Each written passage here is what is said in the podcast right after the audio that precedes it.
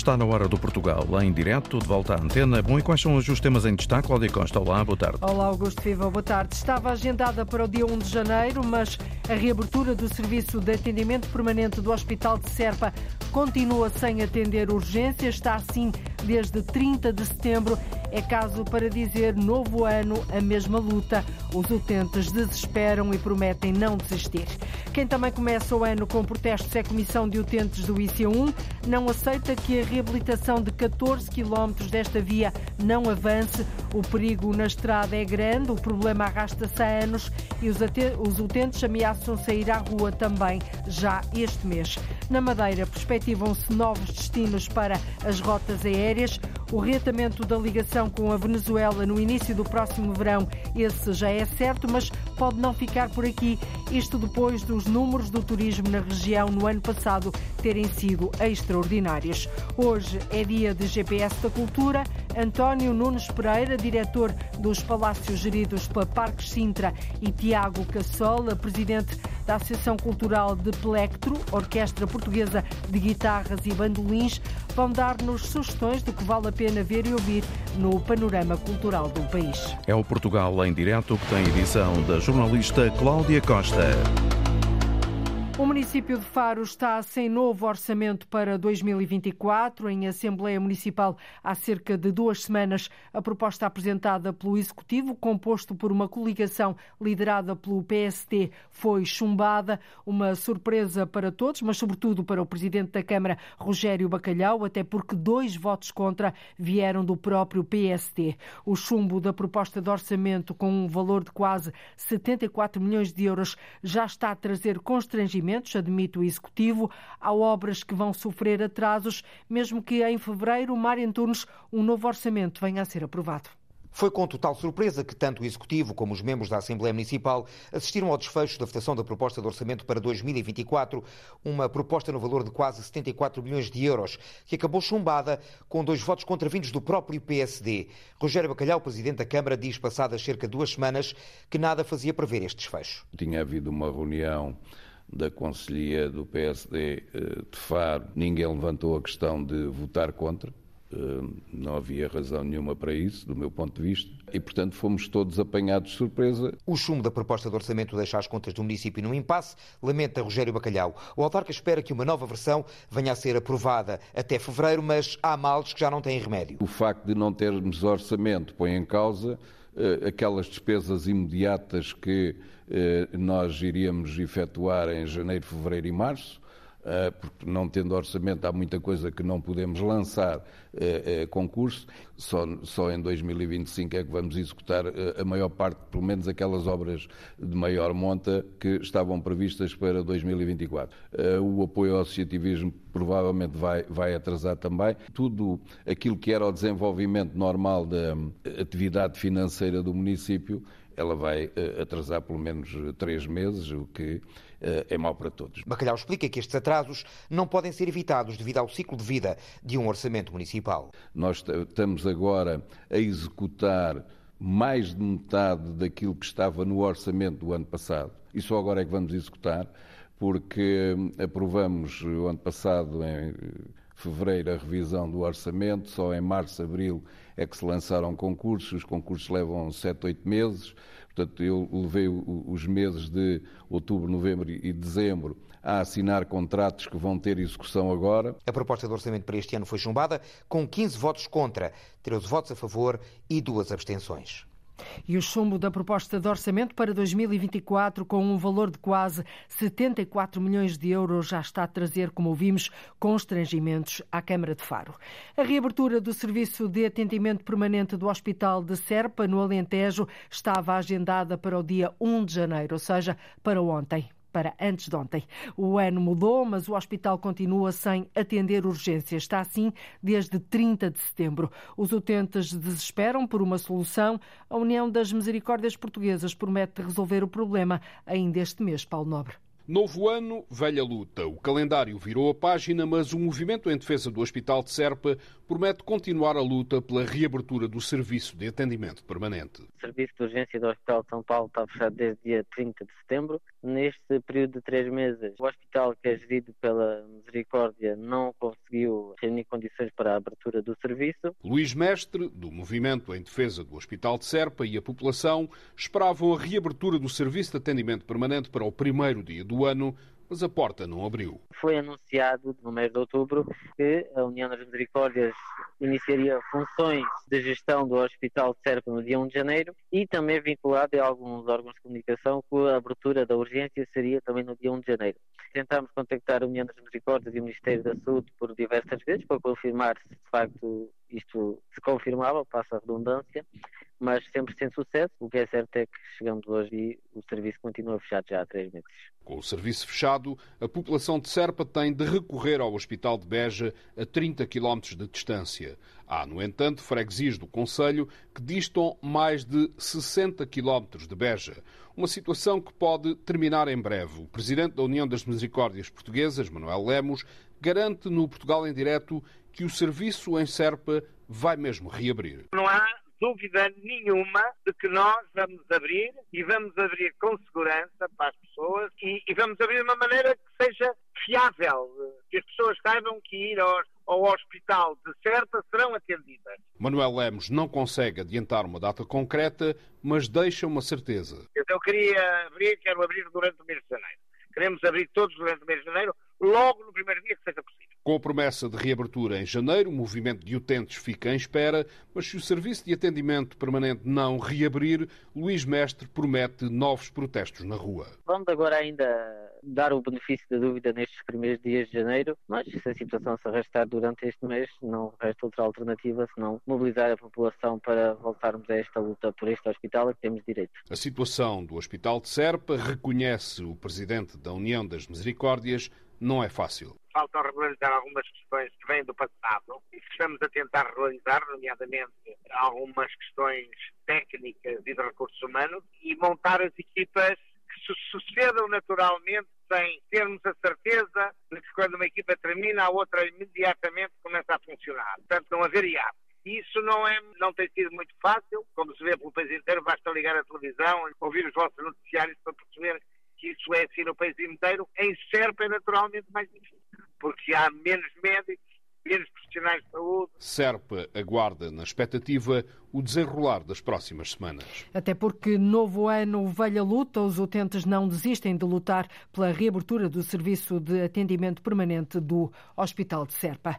A Câmara de Grândola está contra a proposta da ARS do Alentejo das escalas dos turnos das farmácias de serviço no Conselho, que não prevê o funcionamento de nenhuma farmácia em horário noturno. Por isso, a autarquia deu um parecer negativo à proposta, considera que a mesma não tem em conta as características características geográficas do Conselho, uma população envelhecida e sem transportes públicos durante a noite. Ana Gonçalves. A proposta de escalas de turnos das farmácias da Administração Regional de Saúde do Alentejo, que chegou à autarquia de Grândola, não garante o funcionamento de nenhuma farmácia em horário noturno. E por isso, a Câmara de Grândola não aprovou a recomendação. Porque o que acontece, ao contrário de que, do que era hábito há uns anos, as farmácias, havia uma farmácia que estava de, de serviço uh, toda a noite, bastava que as pessoas fossem lá e tocassem, eram atendidas, agora já não. Uh, e, portanto, tem que ser uh, por telefone, e o que acontece é que se a farmácia, como não é obrigada a atender um, então tem que se ligar para um conselho vizinho. António Mendes, presidente da Câmara de Grândola, considera que não faz sentido não existir uma farmácia de serviço em horário noturno, uma vez que o serviço prestado pelas farmácias não deve excluir ninguém, mas há outras razões. O que é que acontece é que em eh, populações envelhecidas como a nossa, nem sempre é fácil às pessoas terem de deslocar, deslocar, por exemplo, a Alcácer para ir comprar um medicamento de questão política. Portanto, nós achamos que, que essa, não, em termos da saúde, que isso é desfavorável para a população e, portanto, Por isso emitimos um parecer desfavorável. A Câmara de Grândola vai agora reunir com os representantes no Conselho da Associação Nacional de Farmácias que lhe vão explicar as razões desta proposta. A autarquia espera que o Conselho volte a ter uma farmácia aberta em horário noturno. Até porque não desiste, o Conselho de Grândola quer pelo menos uma farmácia a funcionar à noite no Conselho. Ano novo, mas já com protestos à vista da Comissão de Utentes do IC1, que está revoltada com o facto da reparação de um troço entre Palma e Alcácer do Sal não constar das prioridades do Orçamento de Estado para 2024. São 14 quilómetros da via que estão ainda por reabilitar, muitos buracos, problemas no pavimento e nas bermas, condicionalismos que põem em causa a segurança dos condutores e também dos veículos. Por isso, a Comissão de Utentes do IC1 Alcácer do Sal promete avançar João Ramalhinho com uma manifestação naquela via já este mês. A obra está por concluir há vários anos. Resultado, o piso está cada vez mais degradado. No IC1, entre Palma e o nó da autoestrada em Alcácer do Sal Norte. Muita atenção a quem circula neste troço é o Conselho de Jacinto Vinagre, da Comissão de Utentes do IC1, Alcácer do Sal. Alcácer Norte até Palma, que são cerca de 14 quilómetros, está, está péssima, a estrada está péssima, é muito complicado, é muito, é muito perigoso, é perigosíssimo. O piso está completamente na última, não tem, não tem grande solução, não sei muitos buracos, muitas lombas eh, provocadas pelo, pelo rodado dos, dos, carros, principalmente pelos pesados, e algumas raízes de árvores também que entram no, no alcatrão e, e, que fazem aquelas saliências às vezes muito perigosas. Segundo a Comissão de Utentes, perigo para os condutores, mas também danos nas viaturas. E quem não conhece a estrada e que se descuida ali um bocadinho a andar com um bocado mais de velocidade, está sujeito a arrebentar com o carro, arrebentar pneus, arrebentar jantes, a fazer essas coisas assim do género. Além dos acidentes pessoais que são um perigo. Jacinto Vinagre recorda que no itinerário complementar número 1, um, entre Grândola Norte e Alcácer do Sal, as obras permitiram reduzir a sinistralidade. Nesse troço que foi ratificado e foi arranjado, havia muitos acidentes e, e esses, esses, acidentes diminuíram drasticamente, diminuíram muito. Como o projeto não avança, a novo já com protestos no horizonte pela Comissão de Utentes. Preocupados que a situação já se, agrava, já, já se vem a, degradar há uns anos a esta parte e não, temos, não vemos solução nem vontade de solucionar o, o problema. Mas no IC1 estão previstas algumas manifestações? Sim, sim, sim, sim. Vamos fazer, vamos, vamos tentar eh, mobilizar eh, as populações e os automobilistas e sensibilizá-los para fazermos uma, uma ação de luta no mês de janeiro, por aí. 14 quilómetros ainda por reabilitar no IC1 entre Palma e Alcácer do Sal Norte. Um problema que a Comissão de Utentes de Alcácer do Sal promete levar ao futuro governo. O perigo na estrada é grande, é evidente, o problema arrasta-se há anos e os utentes ameaçam sair à rua já este mês de janeiro. E também já este mês, mas a partir do dia 15, que os transportes urbanos de Fátima e de Orém vão ligar as duas cidades com autocarros elétricos. Um investimento de 750 mil euros, dividido entre as duas autarquias, com verbas do Programa Operacional Sustentabilidade e Eficiência no Uso de Recursos. Uma melhoria uma clara melhoria na mobilidade das populações das duas cidades e também das localidades vizinhas. Paula Vera um convite para que as pessoas deixem de usar o automóvel e optem pelos transportes públicos. Esta é uma das ideias deste projeto que vai colocar na estrada dois autocarros elétricos, como explica o presidente da Câmara de Orem, Luís Albuquerque. Tenho expectativa de que possa ser um meio de transporte importante para muitas pessoas, nomeadamente aqui em Orem, na parada industrial, quatro vezes por dia, para ver se as pessoas se habituam também a, a ir à zona industrial e evitar o levar os, as suas próprias viaturas, como em Fátima também. Há muita gente que nessas zonas de Mitros, e Aljustrel, eh, Moimento, Casa Velha, Eira da Pedra, que moram ali e trabalham em Fátima, para ver se as pessoas se habituam também a ir a Fátima sem ter que levar as suas viaturas. Uma união entre as duas cidades, de Fátima e Orém, do distrito de Santarém, que pretende dar maior escolha aos moradores em termos de mobilidade.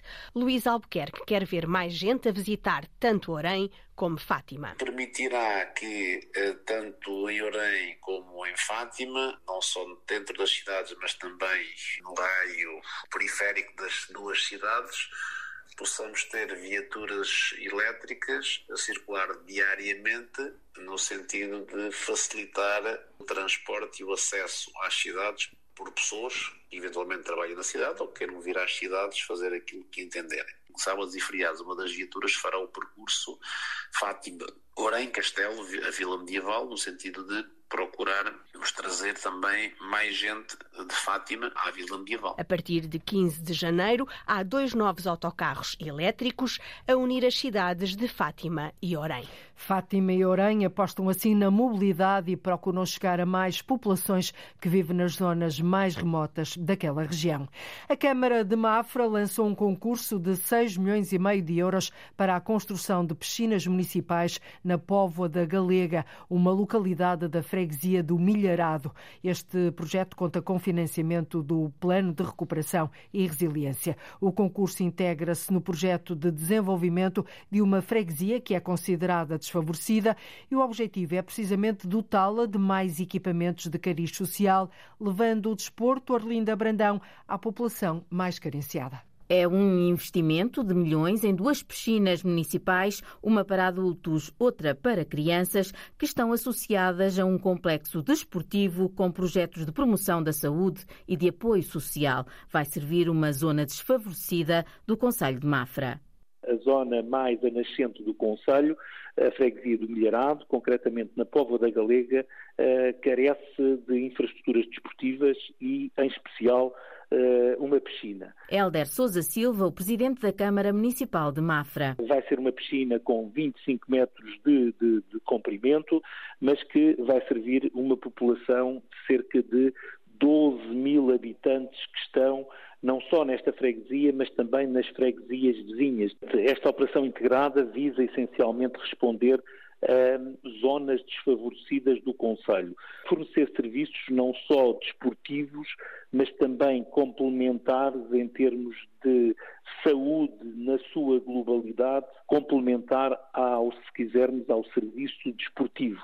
Vamos dar alguns exemplos? Pode fazer ginástica, mas tem um gabinete de apoio à inserção no mercado de trabalho. Uh, se for uh, alguém que tem peso a mais, um obeso, também tem acompanhamento médico e de uh, nutricionista. O edifício das piscinas vai ser construído junto à Escola Básica Professor João Dias Agudo. Já foi lançado o concurso, a obra está previsto começar a partir de julho, num investimento de 6 milhões e meio de euros, 4 milhões vêm do Plano de Recuperação e Resiliência. Um novo investimento no Conselho de Mafra, justificado com a necessidade de garantir oferta de mais equipamentos de cariz social numa freguesia considerada desfavorecida. Ora, neste Conselho, a Praia da Foz do Lisandro venceu o prémio Praia Mais Acessível 2023 num universo de 23 candidaturas. O presidente da Câmara de Mafra, Helder Souza Silva, diz que a autarquia inovou, pensou em todos e esse trabalho acabou por ser reconhecido essencialmente porque as acessibilidades físicas que foram construídas na praia foram uh, valorizadas. Adicionalmente, para quem tem deficiência também em termos de, uh, de visão, foram criados percursos adicionais em braille para que os cegos possam também aceder à praia.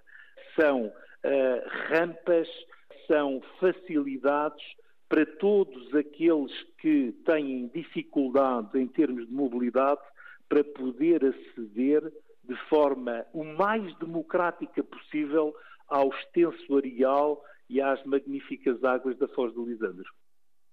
Um trabalho a pensar em todos. A Praia da Foz do Lisandro, no Conselho de Mafra, venceu o prémio Praia Mais Acessível 2023.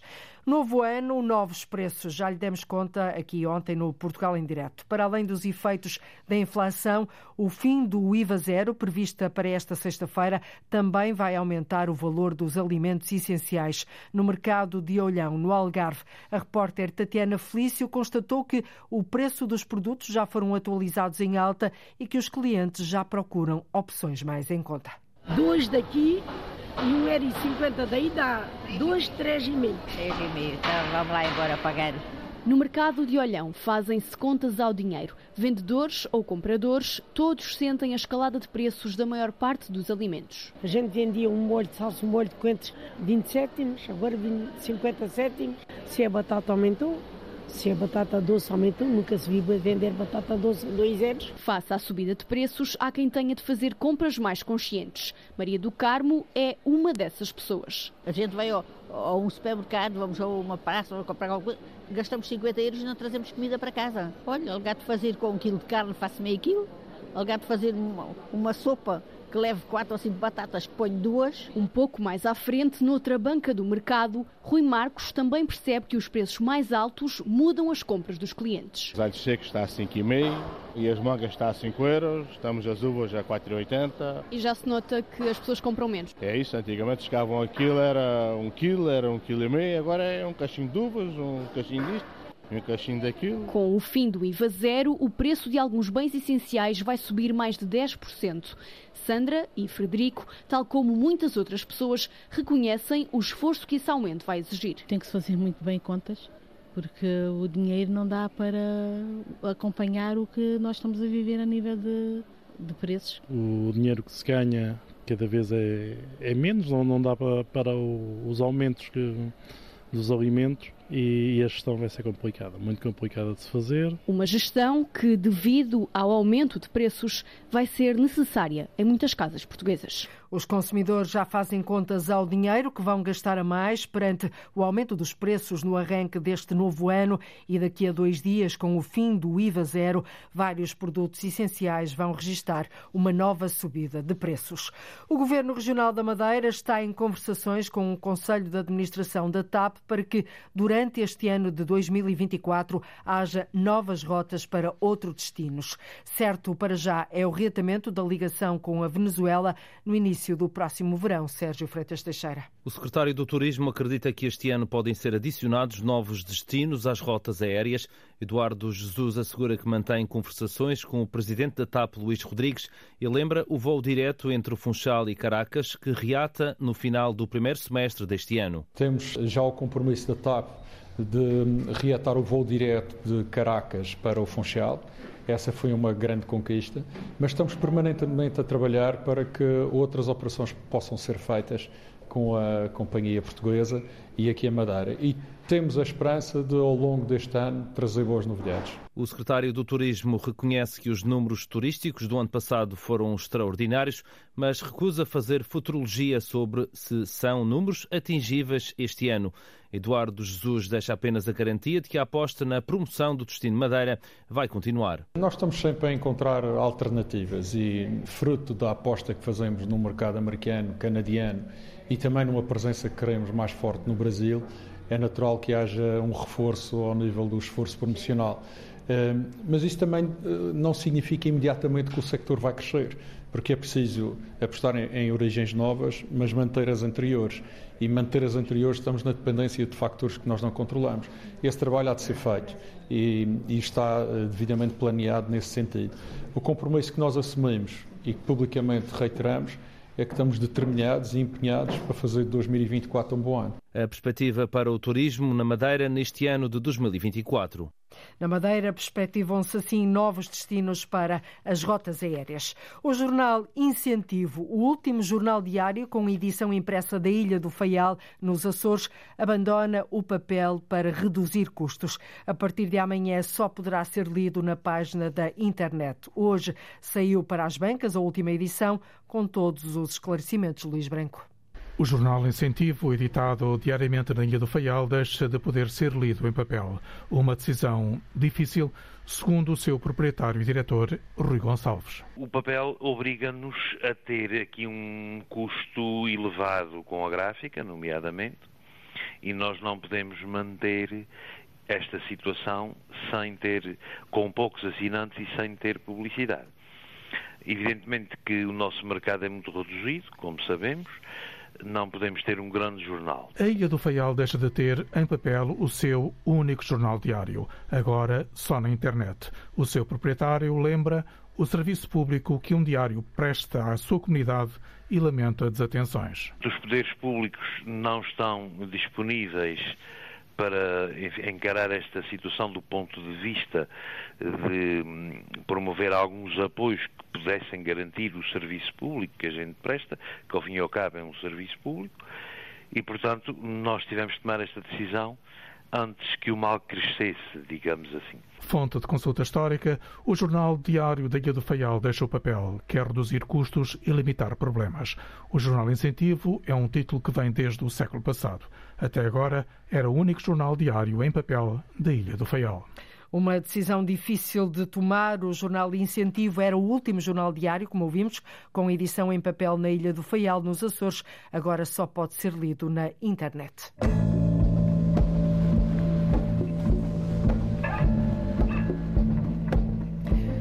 Da tarde, 40 minutos em Portugal continental e na Madeira, menos uma hora nos Açores. Está na altura de ligarmos o GPS da cultura. Uma vez por semana é sempre assim. Dois agentes da cultura, duas vozes, olham para o que há nas agendas e programações culturais de norte a sul do país e ajudam-nos a tomar nota daquilo que vale a pena ver e ouvir. E hoje os nossos convidados são António Nunes Pereira, diretor dos Palácios geridos pela Parques Sintra, e Tiago Cassola, presidente da da Associação Cultural de Plectro, Orquestra Portuguesa de Guitarras e Bandolim. Já vamos perceber que orquestra é esta. Muito boa tarde aos dois, bem-vindo, bem-vindos. António Nunes Pereira começava por si, mas antes com esta informação. Os parques e os monumentos sob gestão da Parques Sintra têm entrada gratuita aos domingos e feriados desde ontem, dia 2 de janeiro de 2024, para todos os cidadãos com residência em Portugal.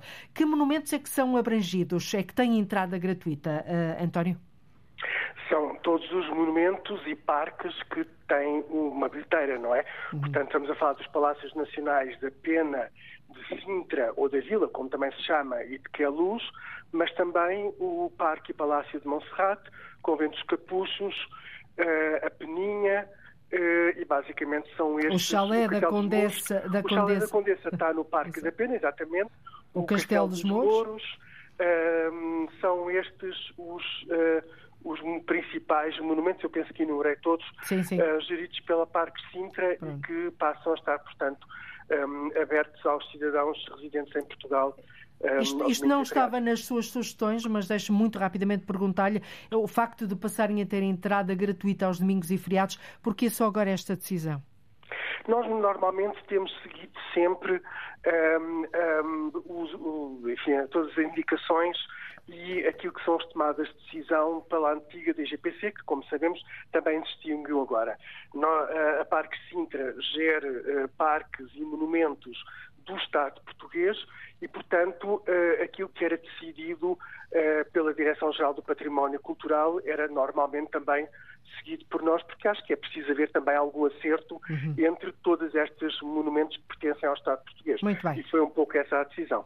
Eh, feito este preâmbulo, vamos então às vossas sugestões e agora chamo à conversa o Tiago Cassola, presidente da Associação Cultural de Pelectro, Orquestra Portuguesa de Guitarras e Bandolins. Boa tarde, Tiago. A sua primeira sugestão é precisamente a Orquestra Portuguesa de Guitarras uh, e Bandolins e Cuca Roseta, no já tradicional concerto de reis desta orquestra residente em Gondomar. Antes de falarmos deste, uh, deste concerto em concreto, que orquestra é esta?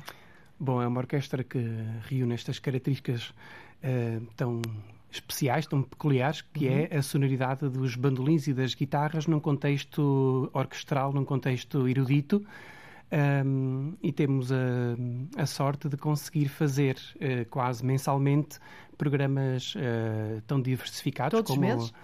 Sim, temos uma programação muito, muito regular. Uhum. Uh, Há quantos de... anos é que existe? É, portanto, existe desde 2007, depois em 2010 consolidou-se de uma forma mais uh, assertiva e a partir de 2015, com a passagem para Gondomar, que nos acolheu, de facto ali tivemos reunidas as condições para poder desenvolver um trabalho muito interessante de programação regular e tem assistência, eh, as pessoas estão, vão ver os, os vossos espetáculos? Os nossos concertos, de facto, têm tido um acompanhamento muito especial e muito carinhoso por parte do público do Gondomar e não só. Portanto, nós Presumo fazemos... toda a área metropolitana. Toda a área metropolitana só, do Porto, só, nós fazemos concertos de Bragança, a Faro, no próximo mês, por exemplo, vamos muito ter bem. um concerto com Serviço a Sofia público. Escobar em Faro, mas de facto temos esta programação muito diversificada, com música sinfónica, música orquestral, música de Natal, com Carlos Guilherme. E agora este concerto de Reis, que é a sua sugestão, com a Cuca Roseta, que dispensa apresentações, já no próximo domingo, dia 7, às 6 da tarde, no pavilhão multiusos de Gondomar. Por que é que as pessoas não podem perder este concerto, Tiago? Bom, o concerto, de facto, restam muito poucos bilhetes, o pavilhão ah, é? é? muito grande. Então corram, não é? Sei que hoje foram acrescentadas mais uh, duas filas, mais cerca de 200 lugares, porque de facto os mil já tinham sido uh, estavam esgotados. Nós tocamos também no dia anterior em Penafiel, mas também já está esgotado.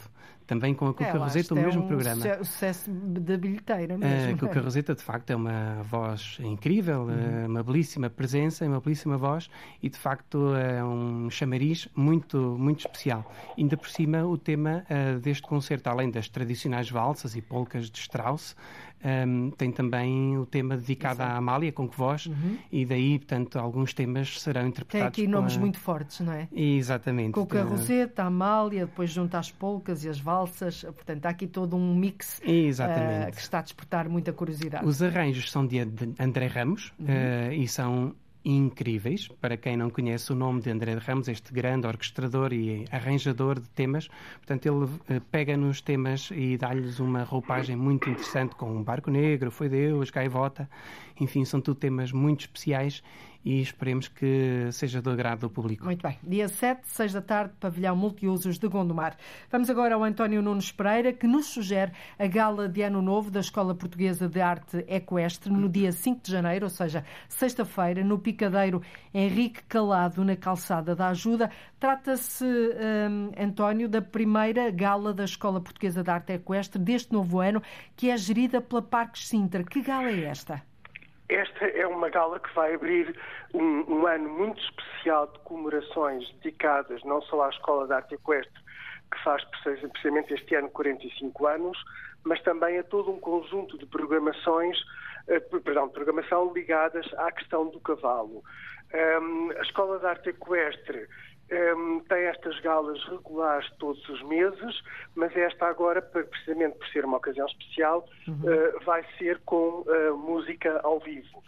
E é uma, uma escola que mantém viva toda a tradição da arte equestre que vem já desde a Idade Média, uh, muito específica da nossa cultura portuguesa. E este ano, ao que sei, comemora 45 anos da sua fundação. Exatamente, comemora-se 45 anos da sua fundação, em que se tentou reconstituir toda esta arte equestre que estava um pouco no esquecimento, um, e também coincide esta efeméride com o facto de uh, a Associação Europeia das Residências Reais, de que a Parque Sintra e o Palácio de Queluz, onde a Escola de Arte Equestre uhum. está sediada, fazerem parte, que é dedicada ao cavalo na corte.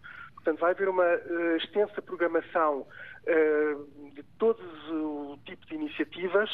Nós somos privilegiados porque temos efetivamente um, eh, uma escola que lida com o próprio animal, e neste caso com o cavalo lusitano, um, e mantendo viva esta tradição que se mantém viva também noutros locais que não apenas na Escola de Arte Equestre. E é por esta tradição ser também tão transversal aos setores da sociedade portuguesa ligados a aos cavalos e à criação de cavalos, que temos também uma candidatura a decorrer da arte equestre portuguesa a património material da humanidade. Exatamente, da Unesco. Muito bem. Tiago, Unesco, uh, Tiago Cassola, Presidente da Associação Cultural de Plectro, e recorda aqui quem são os nossos convidados de hoje, Orquestra Portuguesa de Guitarras e Bandolins. Vamos à outra sua sugestão, integrado no oitavo ponto de guitarra, que é um festival de guitarra que decorre ano após ano em Vila Real, com a direção artística de Paulo Vaz de Carvalho, um dos grandes responsáveis pelo crescimento da guitarra clássica em Portugal no século XX. A sua sugestão sugestão vai para o último concerto deste festival, no dia 14 de janeiro deste mês, às 5 e meia da tarde, no Museu Ribeiro Conceição, em Lamego. Que concerto é este, Tiago? Bom, na verdade, este concerto, ehm, sendo o último do festival, é também um concerto especial, um concerto de guitarra barroca, ehm, uma guitarra, portanto, que está ali no século XVIII, a interpretar repertório do século XVIII, e é pelo guitarrista Tiago Matias, e é, vai ser um concerto com música exclusivamente extraída do manuscrito de Tavares Lamecense. É, uhum. portanto, este clérigo natural de Lamego que compilou este grande manuscrito, que viveu em Coimbra no início início do século XVIII, um, e é um manuscrito com tantas obras, 267 obras, uh, e 200 das quais aproximadamente são de origem portuguesa. E ele próprio, este clérigo, este Tavares Lamecense, uh, será ele mesmo o autor de algumas destas obras. Um... Há aqui uma grande curiosidade sobre este manuscrito, não é? O facto de ser o de maior dimensão para guitarra barroca de todo o mundo. Exatamente. Nós temos aqui Património Mundial da Unesco, temos o maior dimensão para guitarra barroca de todo o mundo. Estão aqui coisas em grande. Exatamente. Este dado é relevante por se tratar de um dos instrumentos mais populares na Europa nos séculos XVII e XVIII. E a música portuguesa, eh, a música portuguesa, mas com clara influência sul-americana, do Brasil essencialmente, e também africana. Muito bem. Sim, senhor. Outra sugestão aqui para, para tomarmos nota, nós que estamos aqui e os nossos ouvintes. António Nunes Pereira, a, a sua outra sugestão é a tradução das Bucólicas de Virgílio por Frederico Lourenço. É um dos seus livros favoritos, das muitas traduções dos clássicos greco-latinos. Por que é um dos seus livros favoritos? É, é, é um dos meus livros favoritos porque tematiza precisamente esta ligação à natureza e a necessidade de manter esta ligação uh, viva, sobretudo em pessoas que vivem, como é o meu caso, uh, nas grandes cidades e, neste caso, uh, em Lisboa. Uhum. O, esta, este anseio por uma natureza bucólica de lazer, de descanso, já existe na cultura romana um, e, e, é uma das máximas expressões, precisamente, um, deste anseio por esta vida mais calma, mais natural. Que eu acho que todos um, nós precisamos, não é? Nesta voragem dos dias. Todos é, nós é precisamos parar um bocadinho, contemplar, respirar, não é? Exatamente, e nós, exatamente, todos nós sentimos que necessidade. Uh, esta necessidade é, é, é, muitíssimo forte. É interessante como este texto, com mais de dois milénios, uh, está extremamente atual por se referir precisamente a todos os encantos e todos os prazeres que a natureza nos transmite. Eu, escolhi este livro, mas na verdade gostava de chamar a atenção precisamente pelo grande número de traduções uhum. uh, das línguas clássicas diretamente para português, por uma série de professores e investigadores uh, ligados sobretudo às universidades de Lisboa e de Coimbra e que têm saído em várias editoras uh, de uma forma muito sistemática. Teatro, epopeias, poesia. Uhum. Um, é um conjunto imenso, eu acho que é inédito, uh, julgo eu, na nossa história e que está hoje em dia acessível até com comentários, anotações, ou seja, nós conseguimos também perceber o sentido destes textos, uma vez que eles foram escritos já há imenso tempo. E são, é, não podiam ser mais atuais, no fundo, não é? E são atualíssimos, é impressionante. Há Todos os problemas incríveis. que nós agora estamos a falar, desde a questão da natureza, que é a minha favorita, mas até questões de género, questões uhum. uh, de, de, relações sociais, o, a tematização hoje em dia, até mesmo as discussões pós-coloniais, tudo isto aparece em todo este conjunto de, de, de, como disse, teatro, poesia, epopeias, quer dos autores gregos, quer dos autores romanos. Eu acho que nunca é demais chamar a atenção para a extrema atualidade dos Sem clássicos pese embora os milénios que já nos separam. Exatamente, clássicos muito atuais, sem dúvida. Tiago, vamos para, vamos para a última sugestão. A abertura de Aveiro, capital portuguesa da cultura 2024, o sorriso no seu rosto diz tudo, é um aveirense de gema, ao que sei. Um ano que promete ir ao encontro dos mais variados gostos culturais, da música e não só. O Tiago, como aveirense, está orgulhoso da programação prevista? Sim, sim, sim. Portanto, e da própria eu... cidade, que sofreu também ali algumas remodelações. Remodelações, a cidade de facto vestiu-se de gala para assumir este, esta. O Portugal em Direto vai lá estar na próxima semana, não que Fico muito contente, de facto. um, a Aveira é, é a minha cidade, uma cidade que eu me orgulho muito de, de, de, pertencer e de ter lá nascido, uma cidade tão bonita e de facto tem, tem esta, esta oportunidade de criar esta programação uh, para a Aveiro Capital Portuguesa da Cultura 2024, uma programação realmente rica, variada E, e, pronto, eu penso que a, a, cidade, de certa forma, assume este enorme compromisso que vai muito para além de uma projeção regional. Portanto, tenta de facto chegar a uma programação de interesse nacional. Sem dúvida, e com certeza vai ter impacto aos mais variados níveis culturais, eh, eh, fazer mexer a economia da própria cidade e da região, não é? Pelo menos perspectiva-se isso. Há aqui algum ponto da programação que gostasse de, eh, de referir? Eu sei que sim, eu sei que sim. Exatamente, portanto, para além de um concerto importantíssimo do Rodrigo Leão, uhum. ou também das exposições na Vista Alegre, portanto, a, grande fábrica da Vista Alegre. Vai completar 200 uh, anos, exatamente. Uh, destaco também na abertura desta programação um, que é a primeira sessão de cinema do ano, uh, uhum. com dois projetos do multipremiado realizador Joaquim Pavão.